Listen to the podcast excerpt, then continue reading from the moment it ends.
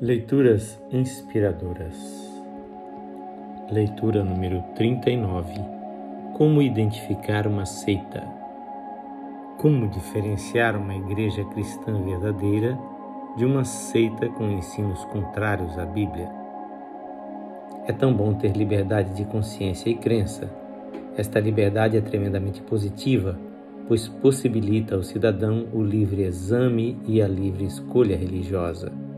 Entretanto, não podemos deixar de reconhecer que esta liberdade possibilita também o surgimento de inúmeras organizações e ensinamentos baseados em engano, fraude e interesses escusos. Como discernir o certo do errado? No que diz respeito à fé cristã, você já pode começar eliminando um montão de enganos se aprender o seguinte: sempre que um grupo religioso ou uma igreja afirmar que é o único ou a única verdadeira, é engano, é uma seita falsa. Quando Jesus estabeleceu a igreja, não estabeleceu uma organização, mas um organismo. Não deu à igreja um nome ou uma característica única, mas deu-lhe a palavra, que é a Bíblia, e o Espírito, o Espírito Santo. No próprio livro de Atos dos Apóstolos, pode-se comprovar facilmente que entre os apóstolos havia modos diferentes de pensar e trabalhar. A unidade não estava na uniformidade, mas na fé em Cristo e na fraternidade, liberdade e diversidade. Ou seja, a verdadeira igreja não está presa a organizações ou dogmas humanos. Como organismo, ela se apresenta livre, possibilitando inúmeras organizações e métodos diferentes de trabalho. A igreja verdadeira é expressa na unidade e cooperação, e não na divisão e contenda. Qualquer grupo que se apresente como a única igreja verdadeira é uma igreja falsa. Outra regra importante é a regra das quatro operações matemáticas: adição, subtração, multiplicação e divisão. Mas esta regra depende muito do conhecimento bíblico. A adição é quando o grupo adiciona algo à Bíblia, isto é, a sua fonte de autoridade não se restringe somente à Bíblia mas a Bíblia e mais alguma fonte de verdade.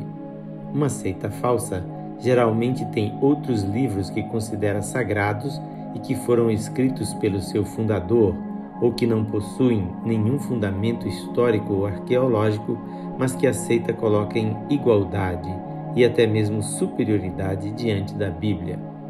A subtração é a característica comum de todas as seitas falsas de subtrair algo da pessoa ou da obra de Jesus. Toda seita enganadora retira da natureza de Cristo a sua divindade ou a sua humanidade, retira da obra de Cristo a suficiente graça para a salvação. Enganosamente afirmam que Cristo fez algo para salvar, mas é preciso que se acrescente ao que ele fez mais alguma coisa para alcançar ou merecer a salvação. A multiplicação é a consequente característica das seitas de multiplicar esforços e regras para alcançar a salvação, que, segundo eles pensam, depende do mérito que você conquista por suas obras. Multiplicam normas e esforços porque consideram que Cristo não é suficiente Salvador. A divisão significa que eles acreditam que não existe salvação fora do seu sistema ou organização religiosa e por isso dividem a fidelidade entre Deus e a organização. Para eles, desobedecer à organização equivale a desobedecer a Deus em qualquer situação. Pesam a palavra da organização mais do que a Bíblia. Leia Mateus 15:3. Para lidar com esses grupos, a palavra de Deus é definitiva. Não se deixe enganar. Jesus disse: Muitos virão em meu nome dizendo: Eu sou o Cristo, e enganarão a muitos. Mateus 24, 5 Este texto e a sua leitura são de autoria deste seu amigo, Pastor Edson Grando. Que o Senhor Jesus conceda a você sabedoria para discernir o verdadeiro do falso.